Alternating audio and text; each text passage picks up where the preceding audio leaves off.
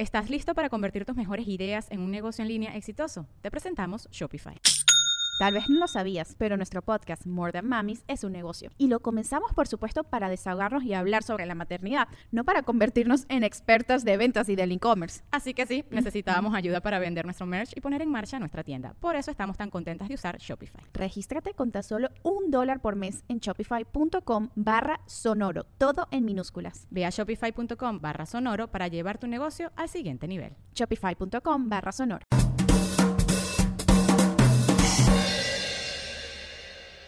Hello mi gente amada y bienvenidos a un nuevo episodio de Bla Bla Bla. Muchísimas gracias a todos los que están escuchando desde donde sea que estén escuchando. Saben que lo aprecio y que los amo. Les recuerdo como siempre que el inicio del episodio está disponible aquí en YouTube, en Spotify, en Apple Podcasts, en Google Podcasts, en tus nalgas podcast y el final está en patreon.com slash bla bla bla podcast. Si se quieren suscribir, pueden visitar ese link o se pueden descargar la aplicación de Patreon en su teléfono que funciona excelente. Este episodio está patrocinado por Orangutan Care, la línea de productos del cuidado de la piel de Orangutan, que contienen qué? CBD. ¿Qué es CBD? Un componente que está en la planta del cannabis. Ah, y ese es el que no, ese no es el que tal, ese no es el que te droga, es lo que quiero decir. Este es el que te cura, el CBD. Aunque el THC también te cura en otras formas. Ellos tienen distintos productos, como por ejemplo, bueno, este es el más claro, el más clásico, que son las gotas de CBD, que tú agarras y te lanzas unas gotas, uh, un gotero, uno o dos al día, y quedas Así quedas. Si quieren ver cuáles son todos los productos que tienen disponibles, pueden visitar su cuenta de Instagram que es Orangutan Care o la página web que es orangutancare.com. Si compran, pueden, pueden ingresar el código LED y obtienen un descuento. ¡Qué maravilla! Y luego te compres eso, ¿qué haces? Te vas a la página de Orangutan Provoke, la línea de juguetes sexuales de Orangutan. Esta gente es muy variada, como ustedes pueden ver. Aquí les voy a mostrar uno de los juguetes, lo tengo en la mano. Eh, quienes me siguen en Instagram vieron que yo hice un unboxing de esto, que justamente no lo tenía aquí en el escritorio porque quería hacer el unboxing primero. Y bueno, está este que se llama el Bomb Vibes. Esto es un bot plug. Entonces esto, eh, bueno, te lo metes tú sabes, ¿no? Por el ano. Eh, bueno, previamente lubricado, evidentemente. Todo esto eh, es, como de látex, lo prendes, escuchen esto. Ahí ya está prendido, ¿no? Pero lo interesante de esto es que una vez metido, tú lo manejas con este control remoto aparte. ¿Ves? Escuchen cómo suena. Ahí estoy cambiando las vibraciones. Esta es una locura. Este es como por si estás en un concierto, ¿no? De repente estás con esto metido y tú vas adaptando las vibraciones al ritmo de la música. Y si te cansas, dices ya y lo dejas presionado y se apaga. Orangutan Provoke. Pueden también visitar su página web que es orangutanprovoke.com o la cuenta de Instagram Orangutan Provoke. Y al igual que con los, los productos de Orangutan Care, se ingresan el código LED tienen un descuento y usted puede decir, oye, ¿puedes creer que me compré este bot plug con descuento gracias a Led Varela? Y la gente te va a decir, eso es una frase que pensé que nunca escucharía y es así. Antes de arrancar con el programa, les diré rápidamente los lugares donde voy a estar haciendo el que llaman stand-up comedy. Voy a estar en Miami el, a ver, el 22 de mayo. No, mentira, en Atlanta es la, la más cercana que voy a tener este jueves, es el 20 de mayo, ya es el jueves, creo. A ver, no, pero ¿en qué mes estoy yo? Yo estoy aquí más perdido. Sí, este jueves voy a estar en Atlanta, jueves 20 de mayo, Atlanta. Quedan muy pocas entradas, así que si no han comprado, muévanla por favor. Voy a estar en Miami el 22 de mayo y el 29 de mayo y el 9 de junio, en Nueva York el 10 de junio, el 11 y el 12 de junio en Boston, el 13 de junio en Miami, el 16 de junio. Orlando el 18 de junio, Dallas 22 de junio, Houston 23 de junio, Miami 30 de junio, Ciudad de México 3 y 4 de julio, Orlando el 23 de julio y Nashville el 1 de agosto. Todas estas entradas las consiguen en ledvarela.com. Muchísimas gracias a toda la gente que ya ha comprado y la alegría que me da poder anunciar shows. O sea, he tenido cuánto tiempo ya haciendo el podcast, fácil un año sin poder anunciar shows, eh, fuera, bueno, los tres que pude hacer, sí, ¿cuántos fueron? Tres, cuatro que pude hacer en diciembre del año pasado, pero bueno, habían, habían sido tiempos lentos. Arranco con las noticias del programa. Esta me la envió Brave tester, que definitivamente me tiene medido porque siempre las noticias que me manda me gustan. El Reino Unido, escuchen esto, reconocerá legalmente que los animales tienen sentimientos. Esta es una noticia que hizo que todo el planeta hiciera, ah, los animalitos tienen corazoncito. ¿Sí? Qué alegría. Esto me emocionó mucho. Yo creo que, bueno, miren, cualquier persona que haya interactuado con un perro o con un gato más de dos horas, creo que puede saber que esos animales tienen sentimientos y que va mucho más allá de tener sentimientos. O sea, tienen estados de ánimos complejos, tienen... No es personalidad, es la palabra, ¿no? Porque personalidad es de persona. Entonces, no sé, sería distintos tipos de carácter, o sea, tú ves como hay perros que son malgeniosos, hay perros que son jodedores, que son divertidos, hay perros que son aburridos, hay... Por ejemplo, en, mi casa siempre, toda la vida, han, han habido animales y que jode, más de los que deberían haber, a mi parecer. Este, pero bueno, mi mamá es de esas mujeres que no se pudo controlar a la hora de adoptar animales, entonces ya teníamos como 15 gatos y 3 perros y era que bueno, pero traje esta otra perra con cáncer. No molesta tanto porque ya se muere en tres meses. Eh, cuento real, por cierto. Este, mm, entonces siempre habían animales en la casa. Yo me crié con animales desde muy pequeño. Eh, diría que mi especialidad son los gatos. Eh, han habido perros en la casa pero gatos hubo desde mucho antes y de hecho siempre me pasa cuando hay alguien que tiene un gato de esos y que no, que ese gato muerde, que ese gato araña, ten cuidado, ese gato no le gusta que lo carguen. Eso es como si tú me dijeras, cárgalo por favor, no me aguanto. Porque en lo que sé que es un gato mañoso, yo digo, mañoso, ven para acá. Y lo sé agarrar para abrazarlo y que quede acurrucado, atrapado en mis brazos con su carita histérica así, mullidito bello. Pero no puede, no puede lanzar ni un rasguño. Porque está bueno, porque uno sabe agarrar ese animal.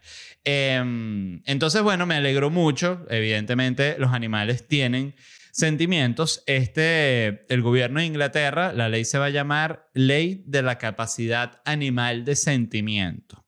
¿Ok? O, como se podría llamar también, la ley Mi perrito si me quiere. Algunos cambios que traerá esta ley que me parecieron bien interesantes es que la primera es que va, van a crear, eh, una vez aprobada, una nueva división policial que se va a especializar para luchar en contra del robo de mascotas, que es un fenómeno que se ha registrado, em, que ha registrado un incremento bestial durante la pandemia. ¿Por qué? ¿Qué ha pasado? Bueno, que la demanda de, de, de mascotas, de perros y gatos, ha aumentado, entonces están más caras y hay menos mascotas. Entonces, claro, al haber esa escasez, la gente dice, coño, yo quiero tener mi gato igual, me voy a robar este gato gordo que tiene el vecino enfrente. Entonces se roban el gato, le ponen otro lazo, después pasa el señor y dice, discúlpame, ese es mi gato, ese no es tu gato, este es mi gato Boris, lo tengo aquí de toda la vida. Y porque no lo había visto nunca, bueno, ese no es pedo tuyo no se asomaba antes por la ventana, se empezó a asomar, fue hace una semana. Hace una semana fue que se llevaron a, mi gato risitas. Bueno, me sabe, señor, demándeme, llame a la policía. Así es que son los problemas, ¿no? Eh, que por cierto, qué cosa tan loca como un... Eh, el, lo que lleva a que alguien robe un animal me parece una cosa tan quemada, porque, o sea, estás viendo que ese animal está con alguien, a no ser que sea un animal, me imagino que hay robos justificados de animal, tipo, si sabes que es un perro que lo maltratan y vaina, bueno, sí. Si usted está viendo en este momento, mientras escucha el podcast, que un vecino usted vive maltratando al animal, eh, trate de robar ese animal y de llevarlo, coño, a un refugio o algo donde lo maltraten menos. No estoy diciendo que lo adopte usted porque, de nuevo, es, una, es muy evidente robar el animal de del vecino, pero mm, pasa también con los gatos, que es lo interesante y que me imagino que aquí es donde van a existir problemas con estos casos porque hay gente que va a ir a esta división. No, que me, me robaron mi gato. Y cuando van a ver, ¿no? ¿Dónde está el gato? El gato está viviendo en otra casa, pero no es porque se lo robaron, sino porque los gatos, muchas veces los gatos que pueden salir del departamento como, o de la casa, como es el caso de todos los gatos que hubo en, en mi, en mi casa, que siempre pudieron salir, entonces siempre tuvimos la experiencia del gato que sale, que primero...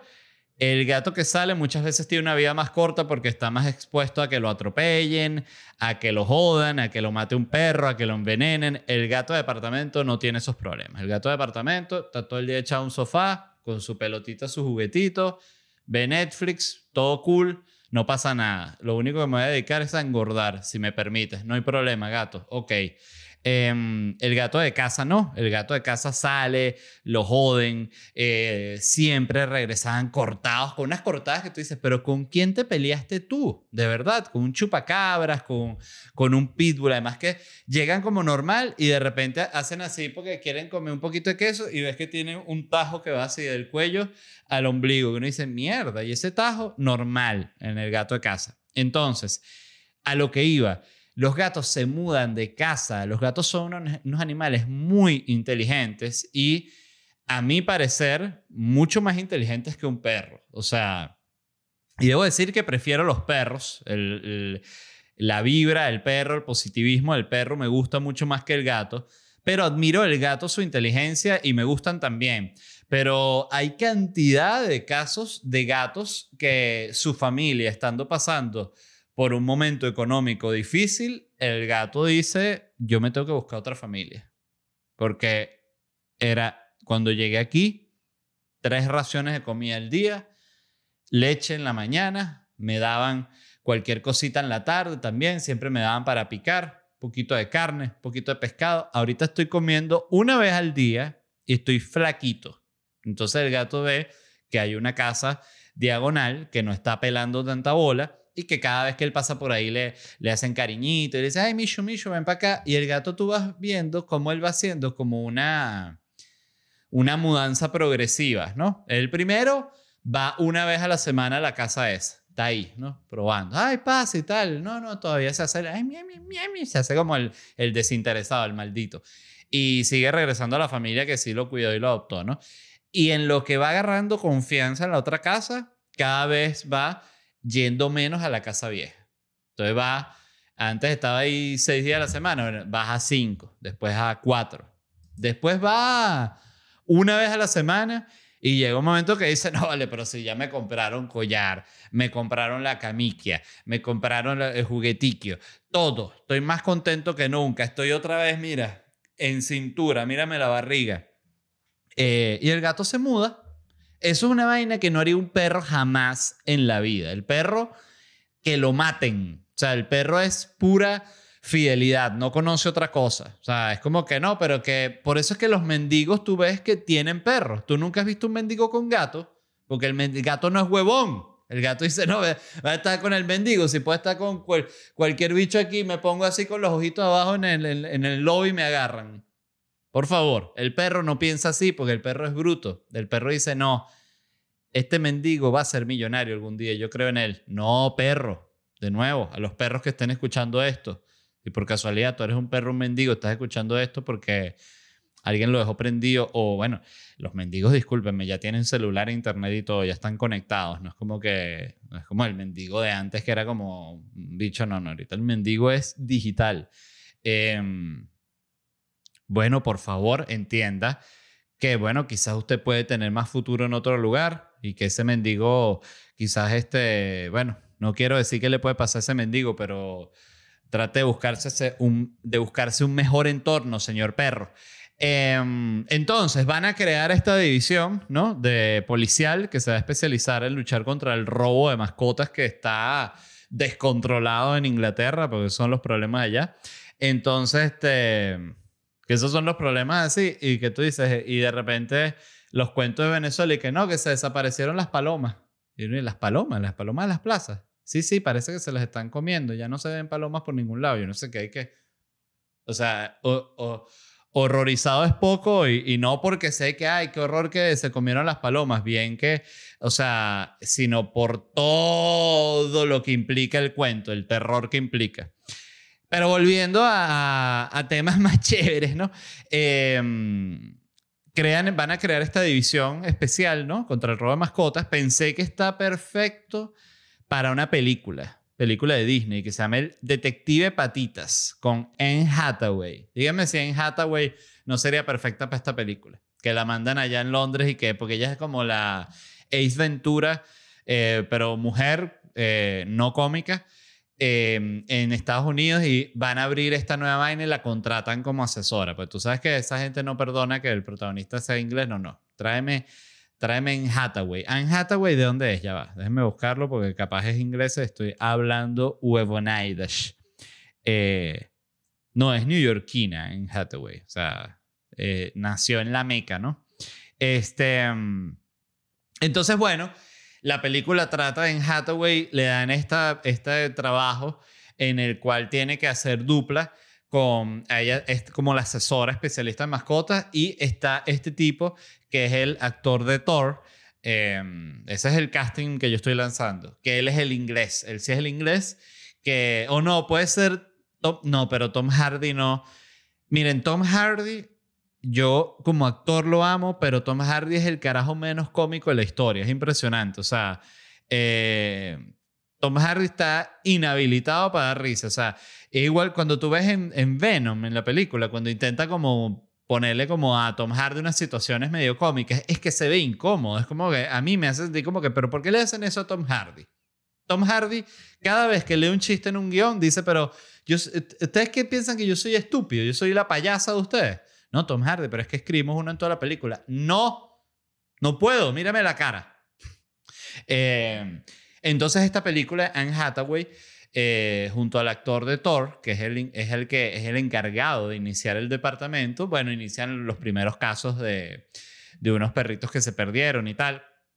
Entonces, pero eh, pensé que podía ser como que se dan cuenta así como que a un ciego, a una ciega, una señora ciega, le secuestran su gato y ellos empiezan a investigar quién secuestró el gato y tal y de repente se dan cuenta de que el gato no fue secuestrado, sino que el gato es el líder de una mafia que hace trata de blancas. Entonces eh, eh, el gato habla, entonces ya ahí la película da como un giro porque el gato pasa a ser como esta animación. Fíjense, fíjense qué mala esta película estoy proponiendo. Toda la primera mitad de la película el gato es un gato normal. Y la segunda mitad de la película, desde que se sabe que el gato es mafioso, el gato pasa a ser un gato animado tipo Garfield. Eh, y ahí ya da el giro a la historia, ¿no? Y pensé incluso en el trailer y todo así con varias escenas que salgan animalitos y en Hathaway como sobreviviendo un choque y vaina y los dos así como una escena medio romántica como mojados de lluvia. Entonces con frases como, imagínense el trailer Imagínense a Anne Hathaway y al actor de Thor así como corriendo mojados con un poodle eh, y frases como, hay cosas más importantes que tu poodle, ¿no? Este, todavía puedo recordar su nariz húmeda, dice él en alguna escena. Eh, y esta es para el final, que ella le dice al malo, vine por el gato, me llevaré tu vida. Y ahí mata a la vieja que era la que manejaba el gato. Em, en fin, esta ley va, va, a tener varias reglas, ¿no? Como para proteger a los animales, les voy a leer algunas, me, me parecieron fantásticas, la verdad. Dice, se declarará ilegal la posesión de todo tipo de primates como animal de compañía. Esto lo entiendo, pero me parece triste para la gente que vive allá y si le gustaría tener, coño, un animal, pero que lo va a tratar bien, un chimpancé. Yo, creo que ya lo he dicho aquí, fantasía de toda mi vida, ha sido tener un orangután entrenado para que sea mi guardaespaldas. Entonces, pero que a la vez sea como mi mejor amigo. Entonces él me acompaña de repente a reuniones, ¿no? De trabajo. Y imagínate que me acompaña una negociación, el orangután. Y de repente yo digo el número que yo quiero y la persona me dice, oye, Led, no, eso está como que está un poco fuera de lo que nosotros estamos pensando, lo que estamos manejando. Y ahí el orangután empieza a alterarse. Él ha estado sentado todo el tiempo ahí. Y la gente dice, no, pero ¿qué pasó? No vale que te estoy pidiendo, estamos hablando del presupuesto, me sales con esto de que no están preparados para eso y bueno, eh, eh, se, se altera Ramón, que es como se llama el orangután. Y quiero que este orangután esté entrenado para ahorcar, o sea, que yo le pueda decir, ya, o, eh, campeones, no sé, cualquier, cualquiera que imagínate esa palabra clave que absurda, campeones, y él ahí agarra, le agarra la tráquea a la gente así, con y la fuerza que tiene un orangután en la mano es una locura, es una locura, o sea, es tan fuerte que debe dar miedo que un bicho de esos te agarre, solo con que te agarre el brazo así duro, eh, ya te cagas, pero mal. Entonces, bueno, no se va a poder eso en Inglaterra, es lo que, a lo que iba. Se prohibirá la caza de liebre con perros. Ok, esta, díganme si esta ley de que ya no se va a poder cazar liebre con perros, literalmente estaban esperando que se muriera el príncipe Philip para probarla. O sea, porque iba a agarrar una rechera el príncipe Philip. Ya, momento, estoy muerto de sed. Iba a agarrar una rabia porque a él le encantaba esa vaina, todo lo que fuese matar animales y vaina. Eh, igual que el rey de España. O sea, el rey de España, mira, mata león, mata delfín, mata ballena, panda así, con lanza, o sea, es malo. Entonces prohibía la caza de liebre con perros, me parece bien por las liebres. Chimbo por los perros, ¿no? Ahí sí. Ya no se podrán utilizar las trampas diseñadas para que el animal se quede pegados a ellas. O sea, esto me imagino que se refiere a, las ratas, ¿no? Eh, porque no, no creo que se refiera a la que sea la clásica así trampa de oso como de comiquita. Em, siento que esta ya directamente la rata. Estamos hablando de los derechos de la rata, señores. Entonces, em, ¿qué opinan ustedes respecto a esto? O sea, ¿les parece que... Ojo, yo también vi Ratatouille y sé de lo que es capaz una rata. Pero vamos a estar claros, las ratas son una peste y traen enfermedades. Por cierto, ya lo he recomendado, pero vean el documental Ratas que hizo el mismo director de Super Size Me. Super Size Me. Eh, se me olvidó el nombre de él. Se llama Morgan Spurlock.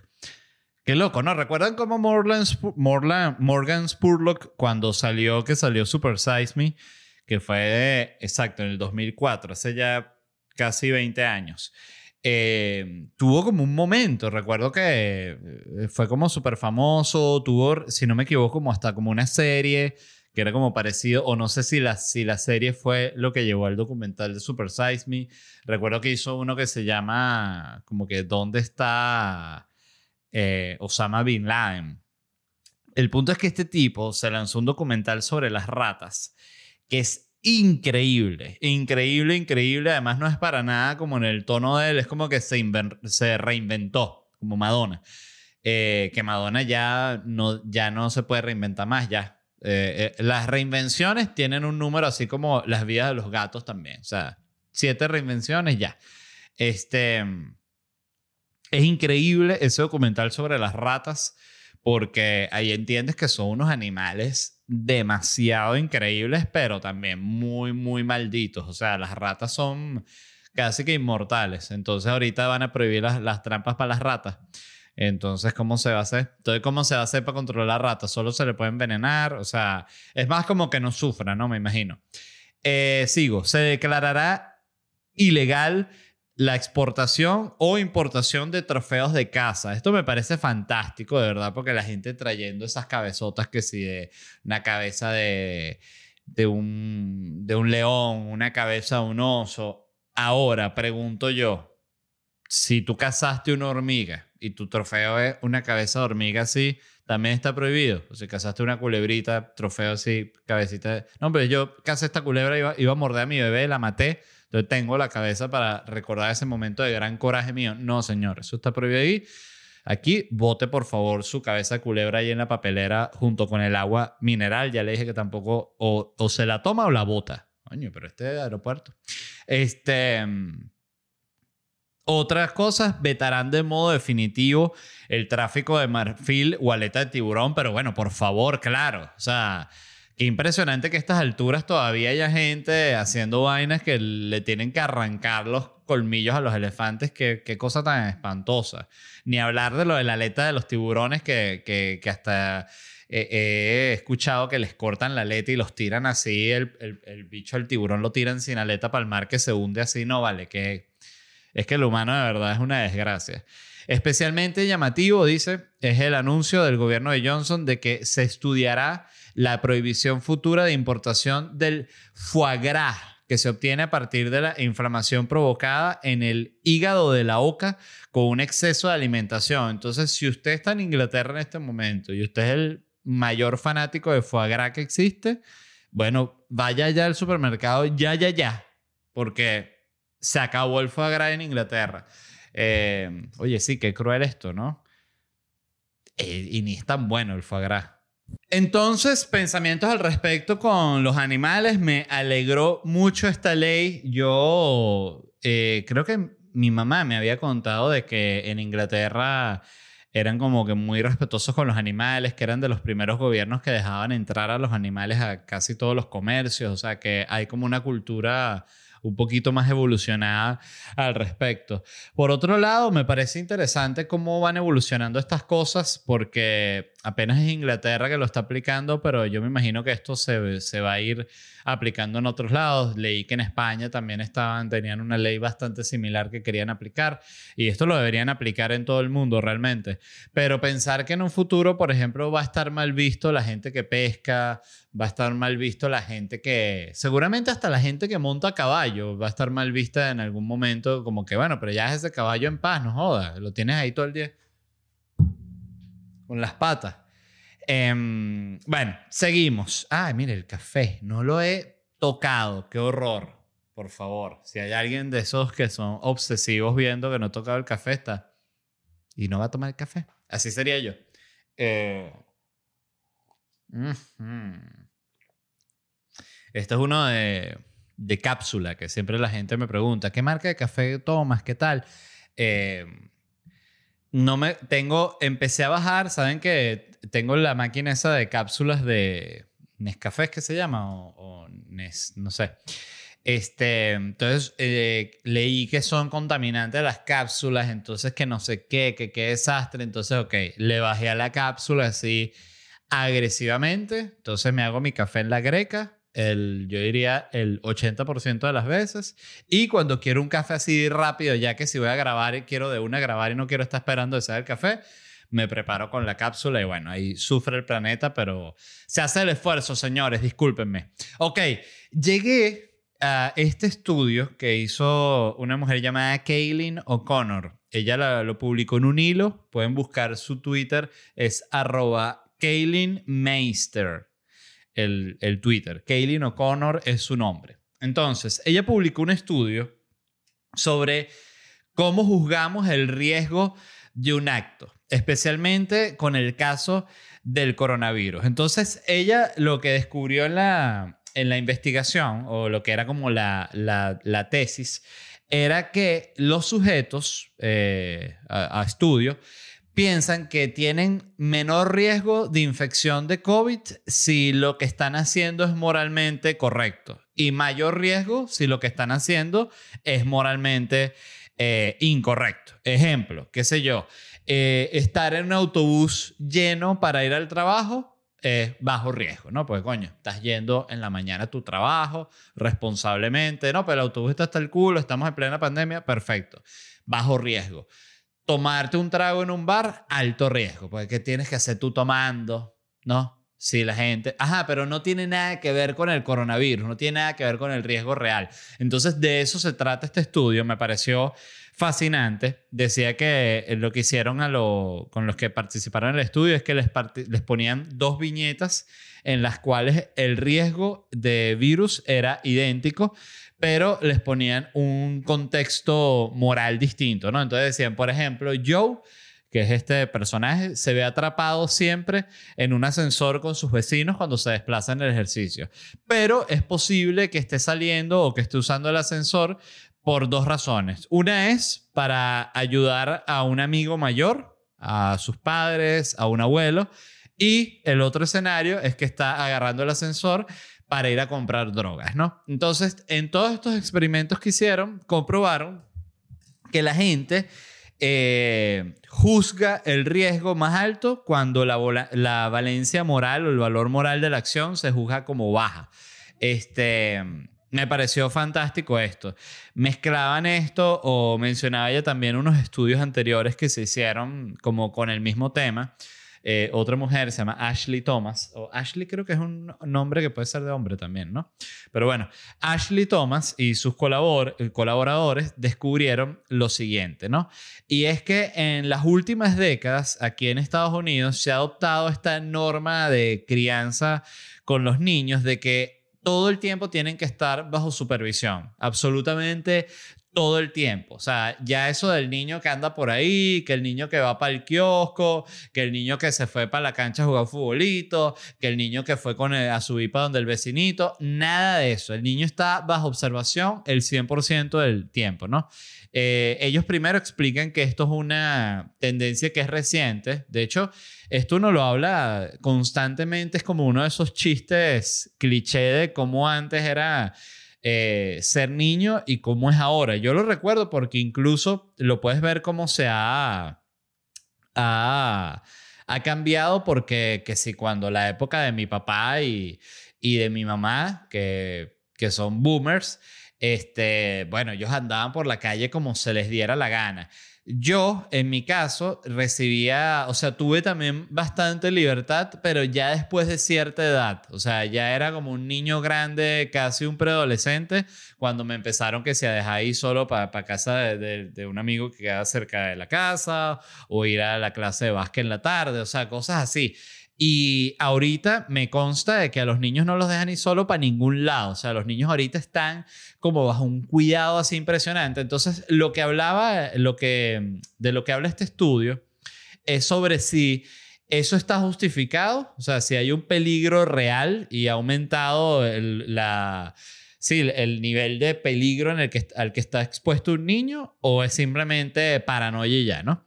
Entonces dice que con respecto a esto de que, de que los niños estén solos, dice que ahorita específicamente en Estados Unidos eh, dice que te puedes meter hasta en problemas porque cuando ven a, niños que están solos te llaman a la policía y si la policía ve niños que están solos, los llevan para su casa o contactan al padre y llaman a estos servicios de protector al menor y te metes en tremendo pedo porque tienes que estar justificando que porque tu niño andaba solo, que si tú eres un padre de mierda. Entonces te metes en todo un pedo por tomar una decisión como padre, ¿no? Entonces, este, yo siento que lo que me pareció interesante de esto aquí hasta este punto es que tú escuchas como el argumento a favor de proteger los niños y de tenerlos vigilados y todo, y suena totalmente lógico. O sea, uno dice, sí, claro, o sea, a los niños hay que protegerlos porque si no los van a secuestrar, los van a violar, los van a matar, o sea, va a ser espantoso, ¿no? Entonces tienen que estar todo el tiempo cuidados, ¿no? Y aquí en este estudio lo que hablan es de un caso real, puntual, de algo que pasó. Y fue dos niños, eh, Rafi Meitif y su hermana Do, Dovora, eh, de 10 y 6 años, caminaban a la casa desde un parque que está a una milla. Una persona en la calle vio a los niños solos, llamó a la policía y dijo, mira, hay unos niños solos caminando por la calle. La policía llegó, agarró a los niños los llevó hasta la casa y le preguntó al padre que qué hacían los niños solos. El padre dijo que los niños tienen permiso de ir al parque y regresarse caminando. El policía le formó un peo, le dijo que si él no veía televisión, que si él no sabía en qué, mundo, que, en qué coño mundo vivía, eh, y le llamó a los servicios de protector al menor y esta persona tuvo que... Eh, los servicios de protección infantil amenazaron con sacar a los niños de su hogar a menos que el padre firmara un plan de seguridad prometiendo nunca dejar a los niños sin supervisión. Ok, esta es como la realidad, ¿no? Eh, vivimos una sociedad que está constantemente aterrada sobre lo que le puede pasar a los niños. Ahora, lo interesante del estudio es que da la data, ¿no? Y dice que el riesgo real de que un adolescente o un niño sea secuestrado por un extraño o asesinado o no devuelto es del 0,00007%. O sea, es uno en 1.4 millones al año. O sea, es un riesgo tan tan bajo que los expertos lo redondean a cero. Es como prácticamente inexistente, muy muy bajo. Dice que por, el contrario, los accidentes automovilísticos son la causa más común de muerte evitable, eh, evitable entre los niños. Entonces, ¿qué es lo que dice aquí el caso? Que el policía, cuando agarró a los niños para protegerlos del secuestro y los montó en un carro y los llevó a la casa, los expuso a un peligro muchísimo mayor que el del supuesto secuestro que no pasó. Entonces, eh, ¿Cuál es la, conclusión de esto, no?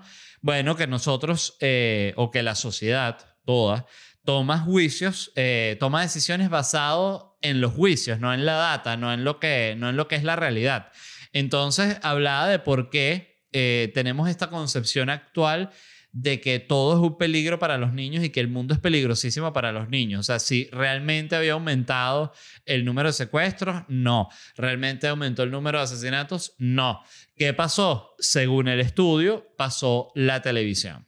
Este, ¿Qué pasó? Que bueno, que hay infinidad de programas de niños que los secuestran, el asesino de niños, el otro que asesinaba a niños con, con su hermano, eh, el otro niñito que desapareció, que no apareció más nunca, programas especiales en televisión. Entonces se ha creado como esta matriz de opinión de que el mundo es peligroso para los niños, pero no, lo que ha pasado es que simplemente los mismos casos que pasaban siempre se han potenciado así en la televisión a otro nivel y daban el ejemplo de que es exactamente lo mismo que pasa con el miedo a los aviones, que decía que eh, el miedo a los aviones empezó a aumentar cuando los medios empezaron a cubrir los accidentes así con esos especiales de días y el accidente y que cayó en el mar y que si se encuentra la caja negra y tal. Y desde que empezaron esas coberturas empezó a aumentar el miedo en los aviones. O sea, no aumentó el miedo a los aviones porque se empezaran a caer más aviones. Eso es lo interesante, ¿no?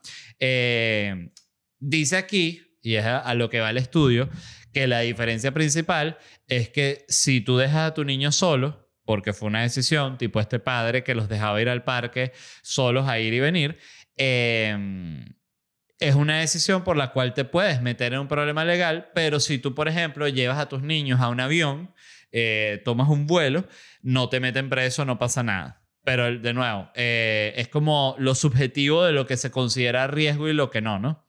Eh, en este caso, porque los dos riesgos son bajísimos, el de morir en un avión o el de para un niño morir por un secuestro. Muchas gracias a todos los que escucharon. Recuerden que el episodio completo está disponible en patreon.com slash bla bla bla podcast y si quieren conseguir entradas para mis shows en vivo pueden visitar ledvarela.com.